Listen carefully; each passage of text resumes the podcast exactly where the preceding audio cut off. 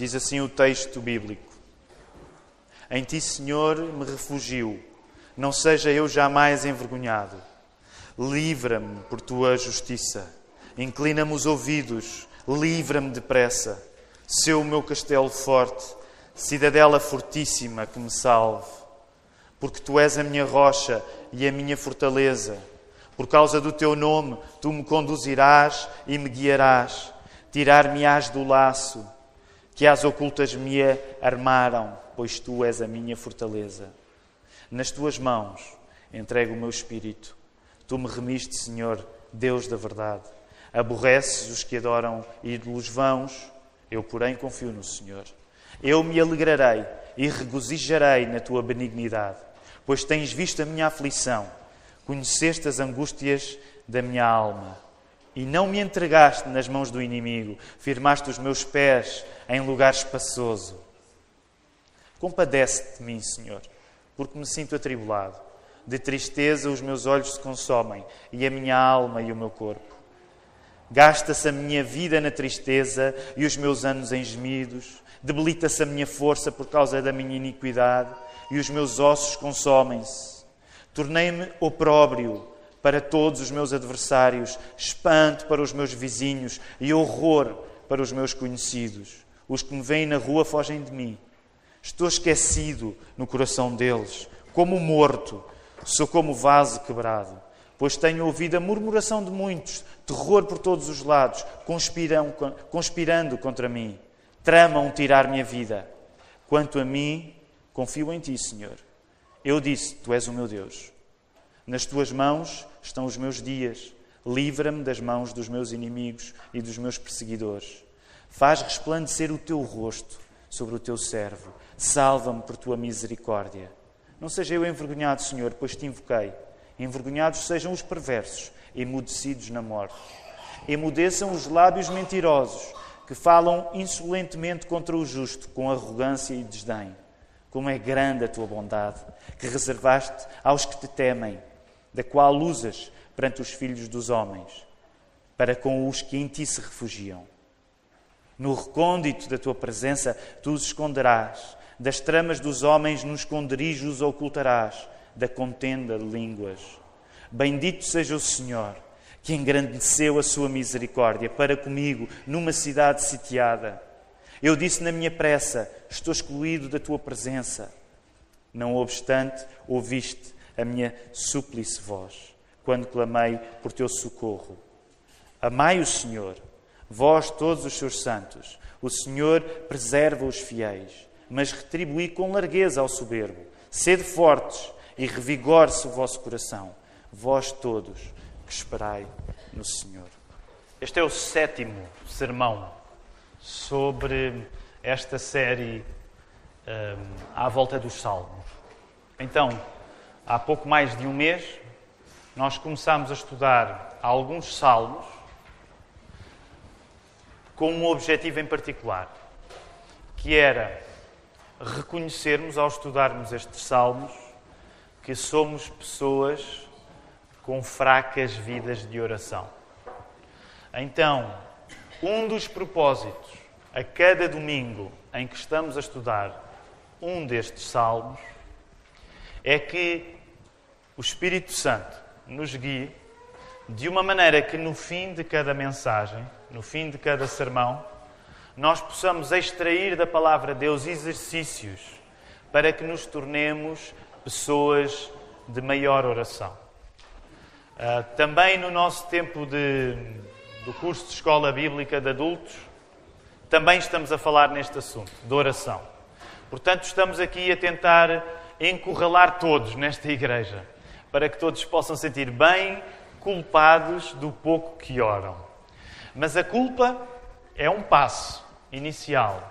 Mas graças a Deus, Deus não é um Deus de culpa. Deus é um Deus que resolve a nossa culpa. Portanto, é possível que, à maneira que navegamos, à medida que vamos navegando por esta série de mensagens, muitas vezes haja um sentimento de culpa em nós. E como eu já tenho partilhado convosco, infelizmente culpar os outros é uma coisa que eu sou muito bom a fazer. Mas eu gostaria que o fundamental em cada uma destas mensagens é que nós pudéssemos encontrar esperança em Jesus Cristo. E que no final, sempre que há um conselho, um exercício a ser sugerido, nós pudéssemos pensar: eu não vou limitar-me a fazer a vontade do pregador, mas eu quero ter comunhão com Jesus Cristo. Este é um dos objetivos fundamentais desta série de mensagens: é que os exercícios nos possam levar a uma vida de comunhão, de amor maior com Jesus Cristo. Os irmãos acham que é uma boa ideia?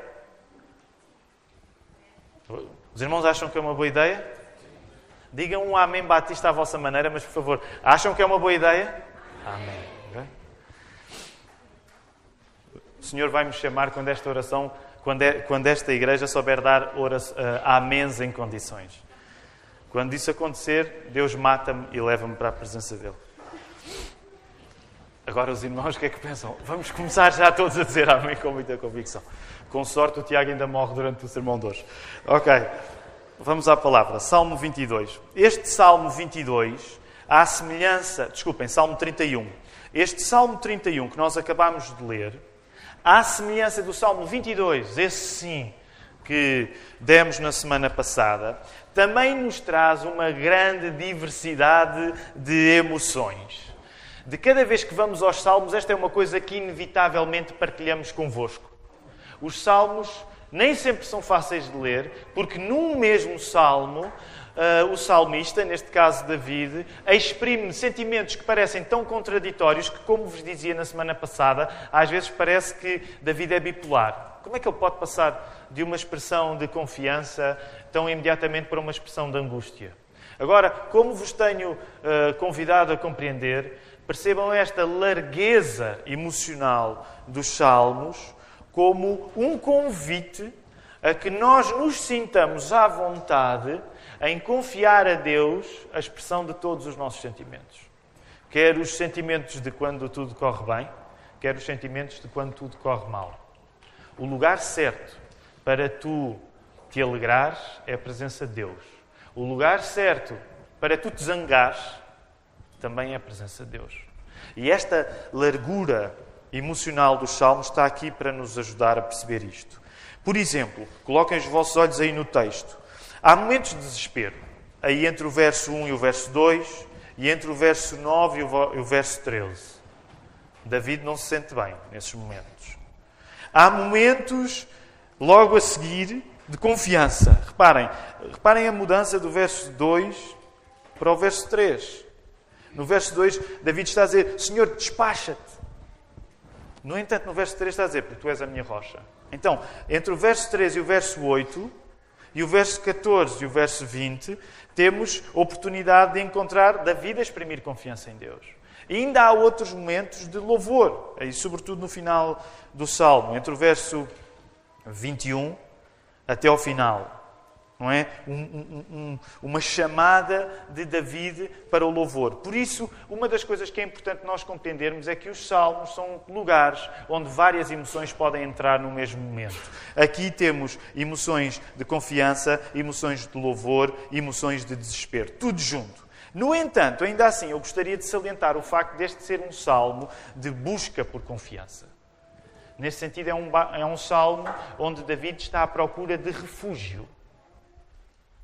E a palavra refúgio hoje deve ser importante para nós, a palavra confiança hoje deve ser importante para nós também.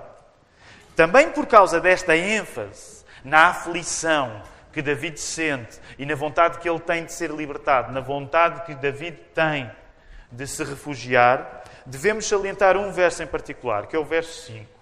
Releiam, por favor, o verso 5.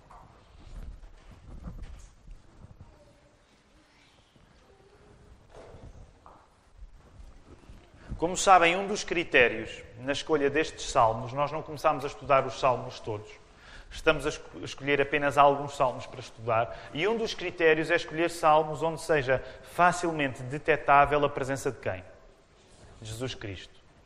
O que é que o verso 5 nos recorda? Dependendo da tradução que temos. Alguns têm nas tuas mãos entrego o meu espírito. Por exemplo, nesta tradução que tenho agora aqui à minha frente, que não é aquela que li, diz: Nas tuas mãos encomendo o meu espírito. O que é que nós nos recordamos quando ouvimos estas palavras de David? Jesus disse isto. Jesus disse isto na cruz. Uma vez mais, à semelhança do Salmo 22 que vimos na semana passada, em que Deus meu, Deus meu, porque me desamparaste, era dito, que foi também uma frase que Jesus disse na cruz, aqui está outra frase. Não vou voltar a pregar o sermão da semana passada, mas lembram-se que uma das coisas que nós falámos na semana passada é que se Jesus, que era Deus, que também era homem, usa as palavras da Bíblia para exprimir aquilo que é mais profundo acerca dele, como é que nós podemos ser tolos ao ponto de, porque vivemos obcecados por autenticidade, não usarmos as palavras da Bíblia para exprimirmos o que mais profundo existe em nós? Esta foi uma das tónicas no sermão passado que eu quero voltar a lembrar. Se Jesus, que é o teu Salvador, não tinha problemas em usar as palavras da Bíblia para exprimir aquilo que de mais profundo existia nele, porque é que tu has de te armar em esperto e querer ser o inventor das tuas próprias emoções e dos teus sentimentos? Jesus deu um exemplo diferente. Jesus sangrava a Escritura. Cá está, uma vez mais, ele no meio da cruz, a usar a palavra do poeta David.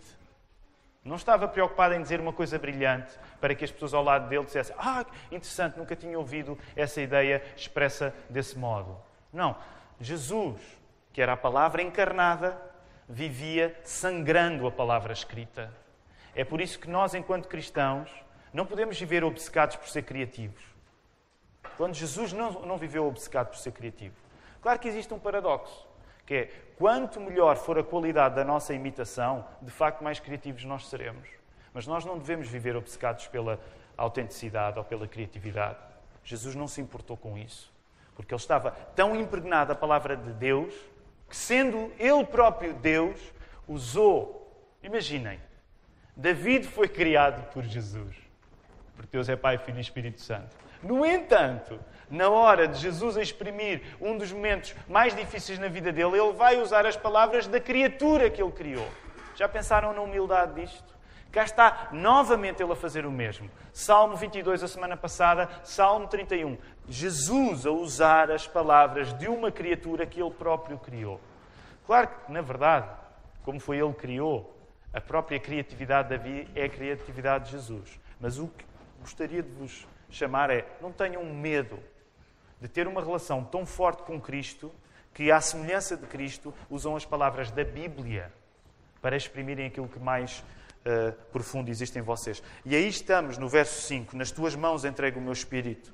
Se quisermos ser mais rigorosos, podemos mesmo dizer que não é só Jesus que usou estas palavras. Portanto, temos já duas pessoas a usar estas palavras, certo? David, aqui, Salmo 31, verso 5. Jesus e isso encontramos esse texto em Lucas 23, 46, quando Jesus diz estas palavras na cruz, mas gostava que pudessem correr e irem até eh, Atos, no capítulo 7, verso 59.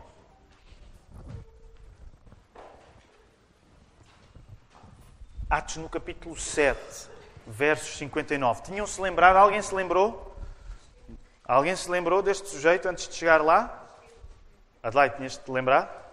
Estás a dizer a verdade, não estás? Ainda não chegaste lá, então pronto. A Adelaide lembrou-se. Mais alguém se lembrou com a Adelaide? Olhem aí, Atos 7,59. E apedrejaram a Estevão, que a invocação dizia: Senhor Jesus, recebe o meu espírito. Então, nesta manhã, há um trio constituído por David, Jesus e Estevão, que nos coloca uma pergunta a nós: A quem é que tu entregas o teu espírito? Há um trio que se levanta esta manhã para nos perguntar: e tu em quem é que confias? A quem é que tu entregas o teu espírito? Esse é um dos propósitos que tenho hoje para convosco. Perguntar-vos: a quem é que vocês entregam o vosso espírito? Porque nós já sabemos a quem é que David entregou, nós já sabemos a quem é que Jesus entregou e já sabemos a quem é que Estevão entregou. Mas eu gostava de vos perguntar: a quem é que vocês entregam o vosso espírito? A quem é que vocês entregam a vossa confiança? Em primeiro lugar, vale a pena dizer que confiar o nosso espírito a Deus, como estes três homens fizeram, não é na Bíblia, e como aqui aparece bem patente no exemplo de David, confiar o nosso espírito a Deus não é sinónimo de ausência de problemas.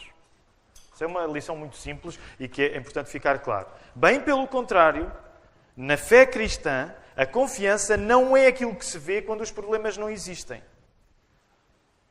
A confiança, quando nós somos cristãos, é aquilo que se vê quando nós estamos no meio dos problemas. Reparem, voltem a colocar os vossos olhos aí no Salmo. David pede a Deus que o livre no verso 1. David pede a Deus que o ouça e o liberte depressa e que lhe dê refúgio no verso 2. Se pensarmos agora em Jesus, Jesus tinha, antes ainda de ter sido crucificado, pedido no jardim do Getsemane que Deus Pai evitasse que Jesus tivesse de provar o cálice da sua ira. Jesus está na cruz, Jesus está metido no maior problema da vida dele. Por outro lado, Estevão. Estevão está no meio de uma agressão, e de uma agressão tal que, como nós sabemos, vai terminar em quê? É como é que vai terminar a história de Estevão? Vai ser morto. Ele é chamado o primeiro mártir. Em certo sentido, o primeiro mártir do cristianismo, podemos dizer que é o próprio Jesus. Mas se fizermos a exceção de Jesus, Estevão é o primeiro a dar a vida. Portanto, há aqui uma lição bem simples. Estas três pessoas que confiam em Deus não confiaram em Deus porque estavam a ter uma vida calma e tranquila. Estas três pessoas que confiaram em Deus David, Jesus e Estevão confiaram em Deus precisamente porque estavam no pior das suas vidas. Portanto, uma das lições para nós é que nós não podemos estar à espera de confiar em Deus quando a vida nos corre bem. É suposto que a nossa confiança em Deus se veja precisamente quando as coisas não correm bem. É porque estamos no meio de sarilhos que precisamos de confiar em alguém para fazer por nós o que sozinhos nós não conseguimos fazer. Confiamos em Deus porque nos sentimos aflitos.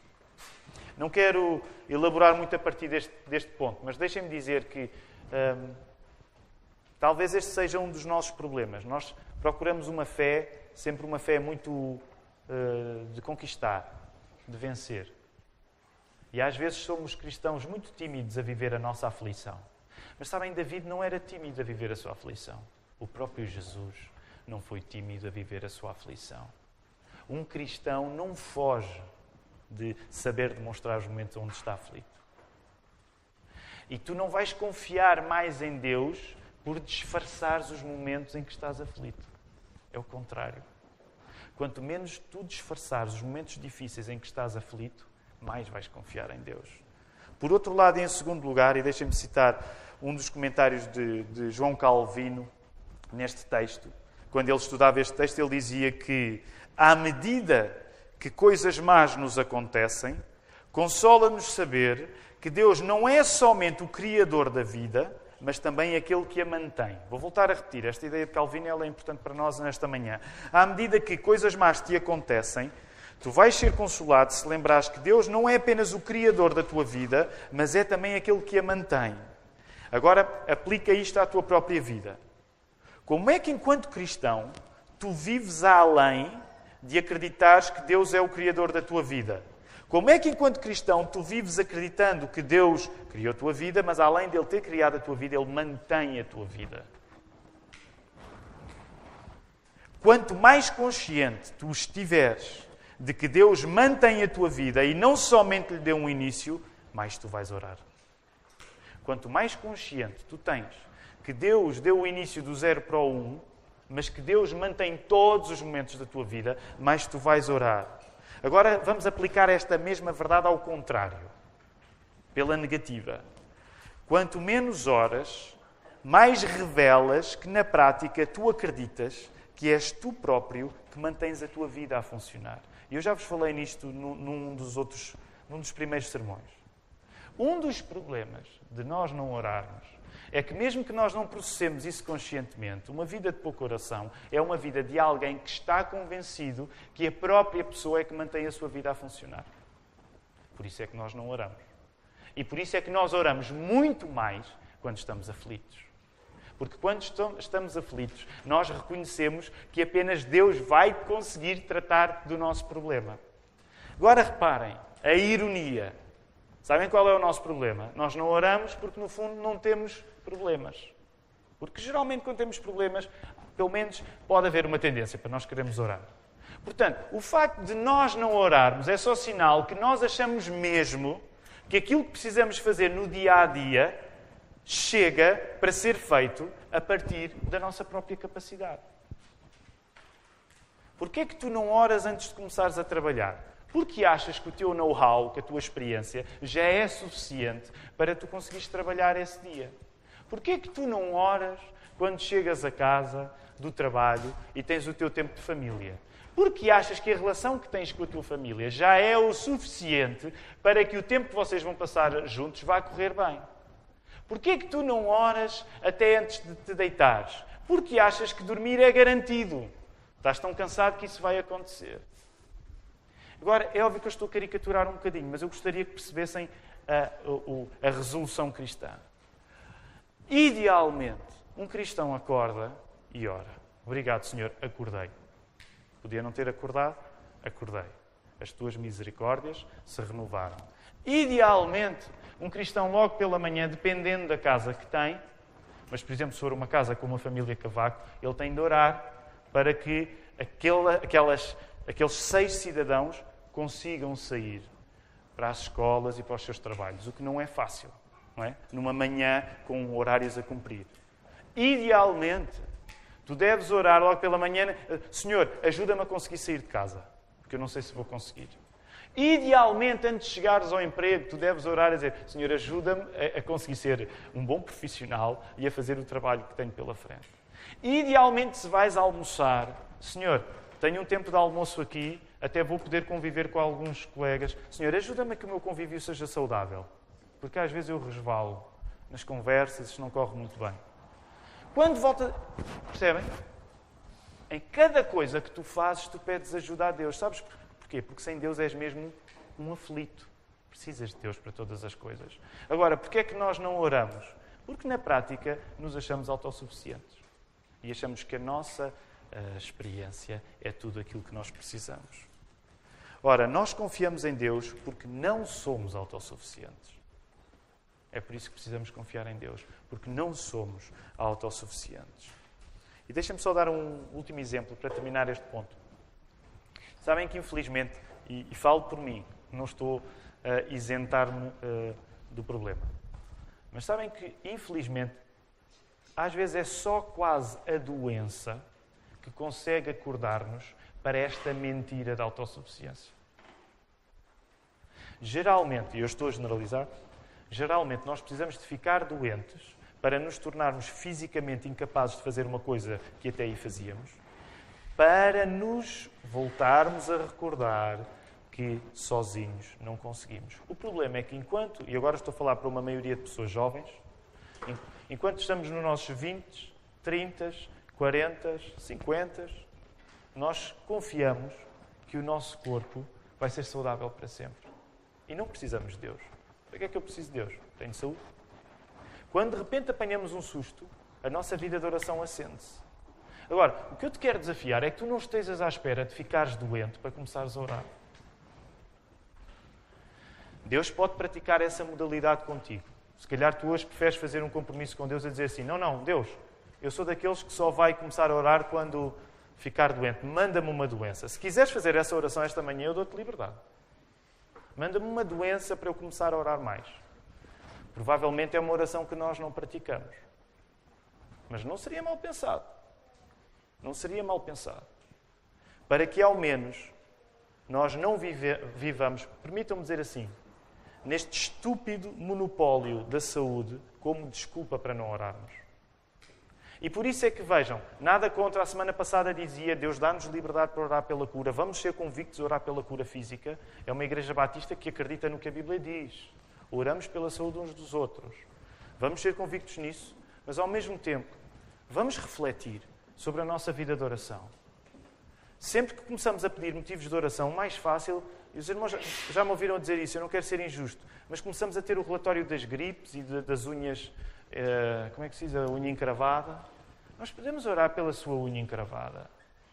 Mas se a primeira coisa que tu te lembras é da tua unha encravada, quer dizer que, de facto, tu vives debaixo de um monopólio da saúde e que só vais conseguir pedir coisas a Deus quando sentires que essa estabilidade da saúde é interrompida. Portanto, vamos orar pelas gripes uns dos outros, mas vamos ter horizontes mais largos para a nossa fé, onde somos mais do que a saúde do que temos. Quero continuar. Dizia-vos que confiamos em Deus porque não somos autossuficientes. Agora reparem, esta negação da nossa autossuficiência dá-nos paradoxalmente um impulso positivo. Ou seja, eu dizer eu não sou autossuficiente, apesar de ser uma afirmação negativa, eu não sou autossuficiente, dá-nos um impulso positivo. E por isso é paradoxal. Que impulso é este? Quanto mais cremos que é Deus quem segura tudo na nossa vida, menos medo temos quando parece que a nossa vida não vale nada. Vou voltar a repetir esta ideia. Quanto mais cremos que é Deus quem segura tudo na nossa vida, menos medo temos quando parece que a nossa vida não vale nada. Agora, e olhem o exemplo de David. Entre os versos 9 e 13, encontramos David descrevendo que está angustiado, está consumido, está triste, aí no verso 9, está desfalecendo e com os ossos fracos, no verso 10, está feito uma anedota para os outros, está feito uma piada pública. Hoje diríamos, já lhe criaram, eu nunca sei dizer o meme, como é que se diz? É meme, meme, meme, eu nunca sei dizer, na internet. ok? David está naquele estado onde já são muitos os memes acerca dele. Ele já é anedota, é viral. Fazer pouco David. Okay? É este tipo de pessoa que David é agora. Isto pode parecer brincadeira, mas não é brincadeira. Eu não sei se vocês já foram vítimas de gozo na internet. Ou às vezes simplesmente uma crítica que nós não gostamos. Aliás, deixem-me dizer, confissão de pecados. Eu não sou muito bom a lidar com pessoas que não gostam de mim na internet. Aliás, eu não sou bom a lidar com pessoas que não gostam de mim. Uh, o que significa que Deus tem de me santificar bastante. Mas reparem, David está numa situação onde ele se tornou a anedota. Isto é curioso porque dava só um sermão acerca de como nós aderimos a anedotas na internet acerca dos outros, mas às vezes há pessoas que nos fazem uma crítica e o nosso mundo parece que acaba. Agora, David está nesta situação onde ele se tornou uma anedota para os outros, uma piada pública. No verso 11, encontra-se esquecido como um morto, no verso 12, e sujeito a difamações e conspirações, no verso 13. O que é que eu quero dizer com isto? É certo que a vida de David está a ser descrita como um zero. A vida de David, ele está a descrever a sua vida, minha vida não vale nada. É zero. Mas há um mas. Mas há um mas. Olhem o mas no verso 14. Mas. Tenho-vos dito isto noutras ocasiões. Os mas da Bíblia são ouro. Os mas da Bíblia são ouro. Depois deste desfile de tristeza, de escárnio, de gozo, de difamação e conspiração, David diz assim: Mas eu confiei em ti, Senhor, e disse: Tu és o meu Deus. Ou seja, mesmo quando a minha vida é nada aos olhos dos outros, eu tenho tudo o que preciso em Deus. Mesmo quando a minha vida é nada aos olhos dos outros, eu tenho tudo o que preciso em Deus. Se os lábios dos que dizem mal de David são fortes, vejam aí, verso 18: Emudeçam os lábios mentirosos que dizem coisas más, com arrogância e desprezo contra o justo contra o lábio dos maus, sabem o que é que chega? Chega aquilo que está aí no verso 16, sobre o qual falámos na classe de escola bíblica e sobre o qual cantámos ainda há pouco, que é faz resplandecer o teu rosto sobre mim. Contra a boca dos maus basta o rosto de Deus. A anatomia divina vence sempre a anatomia humana. Basta o rosto de Deus. Deus, tu só precisas de resplandecer o teu rosto sobre mim. Lembra-se o que o Tiago Falcoeiras disse esta manhã no curso da Escola Bíblica? Disse que na cultura hebraica o, o rosto é o portal ou o portão para o caráter da pessoa, para a personalidade da pessoa. E vocês têm paciência, porque eu estou sempre a falar nesta questão do rosto. É por isso que para nós o rosto é sagrado. Queres resolver assuntos? rosto a rosto. Não escrevas por e-mail. Isso é cobardia. Precisas de resolver coisas importantes rosto a rosto. O rosto é sagrado. Tu, quando estás diante do rosto de alguém, estás tens o acesso àquilo que naquela pessoa é imagem divina, é sagrado. Porquê é que nós somos. Porquê é que eu não vou desistir, enquanto pastor, de colocar este, esta Igreja Batista a cumprimentar-nos uns aos outros? Porque o rosto da pessoa ao vosso lado é sagrado. E tu não podes andar no meio de coisas sagradas distraído.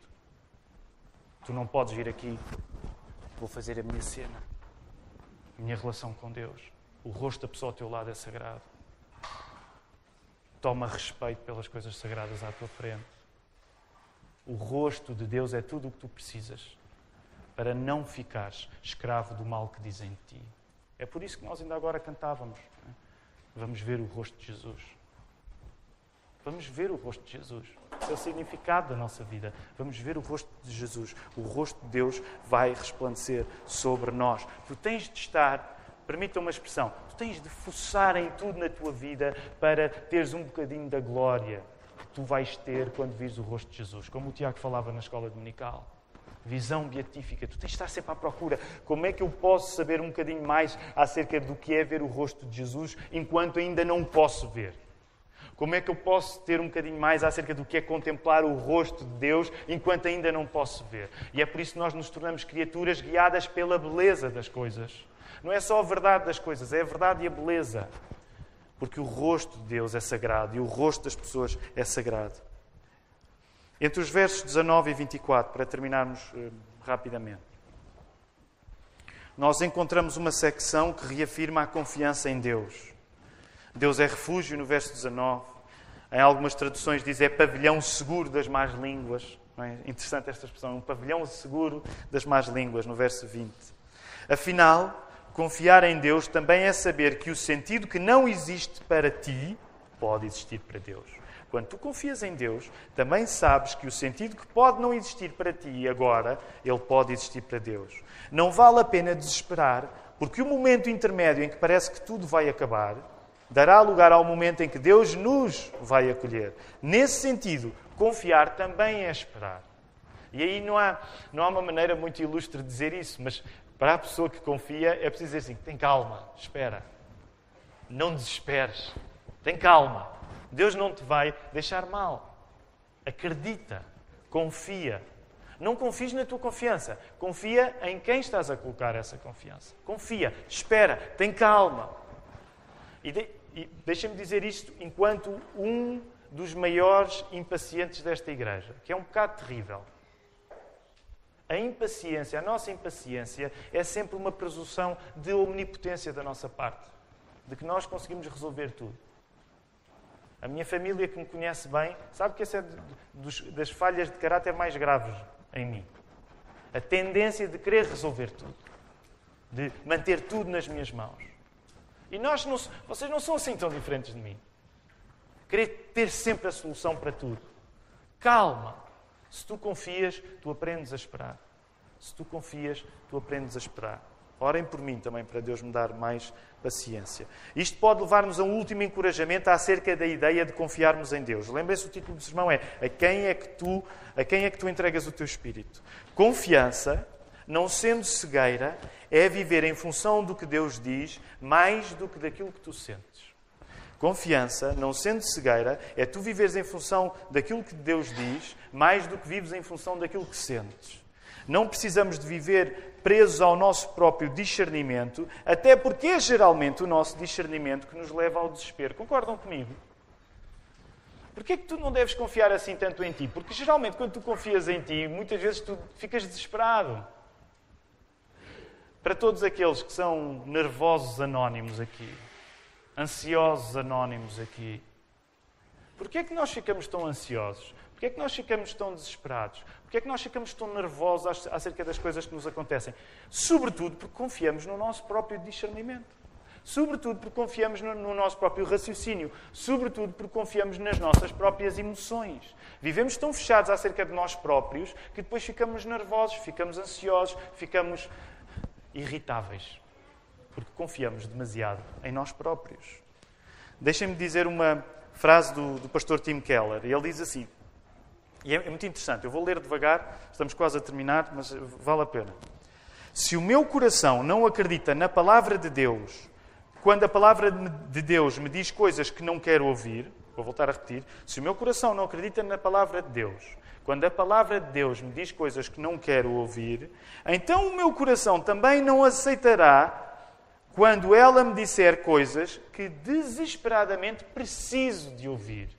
Coisas como amor, e perdão. Isto é interessante. O pastor Tim Keller coloca isto de uma maneira muito, um pouco contra-intuitiva, que é, se tu não acreditas quando a Bíblia te diz coisas difíceis, tu não vais acreditar quando a Bíblia te disser as coisas que tu precisas e que são as coisas boas. Simplificando mais ainda, se tu não acreditas quando a Bíblia te diz as coisas aparentemente más, tu não vais acreditar quando a Bíblia te disser as coisas boas. Se tu não acreditas quando a Bíblia te diz coisas que, epá, eu não quero lidar com isto, tu também não vais acreditar quando a Bíblia te disser as coisas que tu desesperadamente precisas, como do amor e do perdão. Aliás, reparem, no nosso próprio testemunho, muitas vezes um dos nossos maiores problemas passa e reparem, eh, há duas semanas a Catarina, no seu testemunho, falou nisto. Às vezes, uma das coisas mais difíceis na nossa caminhada de fé é precisamente acreditar que Deus nos pode perdoar. Às vezes, é uma das coisas mais difíceis na nossa vida, é acreditar que Deus nos pode perdoar. E os irmãos acreditam? Deus pode nos perdoar. Os irmãos acreditam? Deus pode nos perdoar. Se Deus não me perdoasse, eu não podia estar agora a pregar. Confiar é estar mais seguro do que Deus diz do que seguro dos nossos sentimentos. E cuidado, porque nós hoje, se calhar, até criamos uma. Fazemos parte de uma cultura que, se calhar, prefere valorizar os sentimentos em relação ao raciocínio, mas são duas coisas que, se forem feitas fora da palavra de Deus, elas não vão ser boas.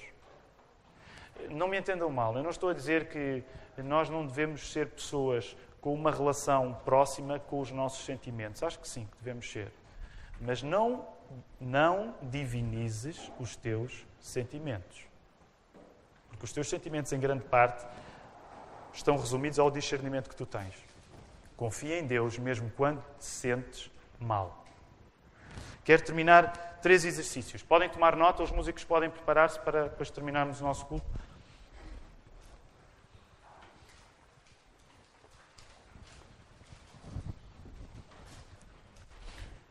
Lembram-se, lembram-se dos exercícios da semana passada? Alguém se lembra? Alguém quer abençoar com uma palavra de encorajamento? Alguém quer só dizer, eu lembro-me? Alguém quer abençoar a, a igreja a dizer, eu lembro-me? Ninguém se lembra? Ninguém, não, ninguém se lembra? Monique, diz, diz, diz com convicção, eu lembro-me. Obrigado, Monique. Um justo, 99 ovelhas que. Um justo. Bem, não é bem assim, a parábola é o contrário. Um, ok, vamos tomar nota destes exercícios. Também deixem-me encorajar-vos. Nós, à quinta-feira, geralmente voltamos aos exercícios. Portanto, se alguém quer voltar a estes exercícios em grupo, à quinta-feira, na reunião às 20, todos são bem-vindos. Uh, estamos a fazer isso. Três exercícios muito breves. Do mesmo modo como David, Jesus e Estevão não fizeram do problema onde estavam uma razão para não confiarem em Deus, do mesmo modo como David, Jesus e Estevão não fizeram do problema onde estavam uma razão para não confiarem em Deus, tu deves pedir a Deus que te ajude a entregar-lhe a tua confiança num gesto de simplificação de quem tu és. A frase é muito longa, não funciona em sermão, mas eu vou voltar a repeti-la. Se David confiou e estava no meio dos problemas, se Jesus, que era Deus, que é o nosso Salvador, confiou e estava no meio de problemas, se Estevão, a ser martirizado, confiou no meio do maior problema, um problema que tu ainda não conheceste, que é seres martirizado. Se eles confiaram, tu pede a Deus que tu possas confiar e que assume que quando tu pedires a Deus para confiar, tu dizes assim: Deus, tens de me tornar uma pessoa mais simples, porque a minha tendência é complicar a confiança. Muitas vezes nós fazemos dos nossos problemas uma razão para complicarmos tudo ao ponto de não confiarmos em Deus. Concordam comigo? Muitas vezes nós fazemos dos nossos problemas uma complicação tão grande que nos ajuda a não confiar em Deus. Concordam? Oh Tiago, eu até confiava, mas eu vou-te contar, o meu problema não é um problema qualquer. É isto, e é aquilo, e é aquilo outro, e mais. E, portanto, o meu problema é de tal modo que não seria responsável da minha parte confiar em Deus. É assim que nós vivemos. O meu problema é de tal modo complicado que seria irresponsável eu confiar em Deus. Sabes, Tiago, eu não sou como esses irresponsáveis como David, Estevão e Jesus. Eles confiavam porque a vida deles era fácil. Já pensaram o que é isso que nós estamos a dizer? Quando nós fazemos da suposta complicação da nossa vida uma razão para não confiarmos, o que estamos a dizer é que David era um irresponsável, Estevão era um irresponsável e Jesus era um irresponsável. Porque confiou. Mas sabes, eu não sou como Jesus. Jesus era um bocado simples. Ele olhava para os problemas de uma maneira um bocado simples. Vê lá, entrega a ti o meu espírito. Ah, eu não sou uma eu psicologicamente tenho mais densidade. Eu não vou assim, eu não sou como Jesus. Olha, eu não sou como Estevão. Estevão era um tipo superficial. Está a ser apedrejado e vê lá bem a irresponsabilidade. Olha, confio em ti, Deus, já te estou a ver lá no céu. Eu não sou como Estevão. Estevão era um tipo em quem eu não posso confiar. Olha, eu não sou como David. David era um tipo uh, tontinho. Queixa-se. Não, os meus problemas são de tão maneira complicados que eu não posso ser irresponsável como estes três sujeitos. É assim que nós vivemos a nossa vida a não confiar, a dizermos que Jesus é irresponsável, que David é irresponsável, que Estevão é irresponsável. Sabem? Porque eles têm problemas simples, os nossos é que são complicados. Nós é que temos problemas complicados. Por isso não confiamos. O que eu te quero sugerir não é que tu te sintas culpado, mas é que tu digas a Deus: Deus, ajuda-me a confiar em ti e que eu me simplifique. Porque eu ando armado em esperto, a arranjar desculpas para não confiar em ti. Perdoa-me, simplifica-me, Deus.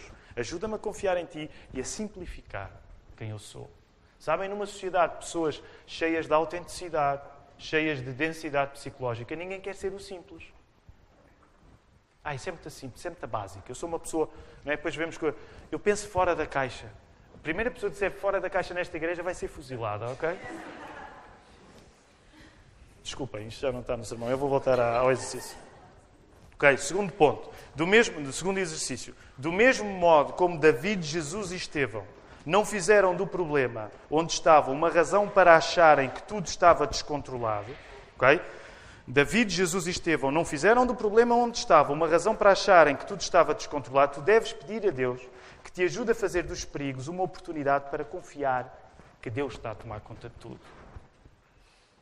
Se Jesus que acabou por morrer, se Estevão que acabou por morrer, se David que não morreu nesta altura, mas que passou por coisas difíceis, ele confiou.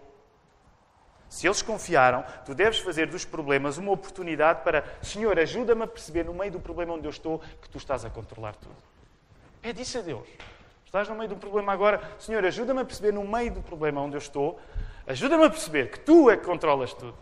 Não sou eu que controlo tudo arrasa com o meu sentido de autossuficiência, arrasa com a minha vaidade, arrasa com a minha vaidade. Muitas vezes fazemos dos nossos problemas uma razão para duvidarmos que quem controla é Deus e não os homens. O que aqui vemos nestes três homens é o contrário. Imita-os. Para terminar, o último exercício. Do mesmo modo como David, Jesus e Estevão não fizeram dos sentimentos que atravessavam uma razão para não confiar em Deus, Pede a Deus que te ajude a teres a palavra dele acima daquilo que tu sentes. Não me interpretem mal. David abundantemente exprimiu os seus sentimentos. Olhem para este salmo. Jesus abundantemente exprimiu os seus sentimentos. Estevão também, à sua maneira, exprimiu os seus sentimentos. Portanto, por favor, não me entenda mal. Exprime os teus sentimentos. Não reprimas os teus sentimentos mas toma a palavra de Deus como um sítio mais seguro do que apenas estares in touch with your feelings. Não é? Toma a palavra de Deus como um sítio mais seguro do que apenas estares em grande sintonia com o teu coração. Porque foi isso que estes homens fizeram. Que o Senhor nos ajude.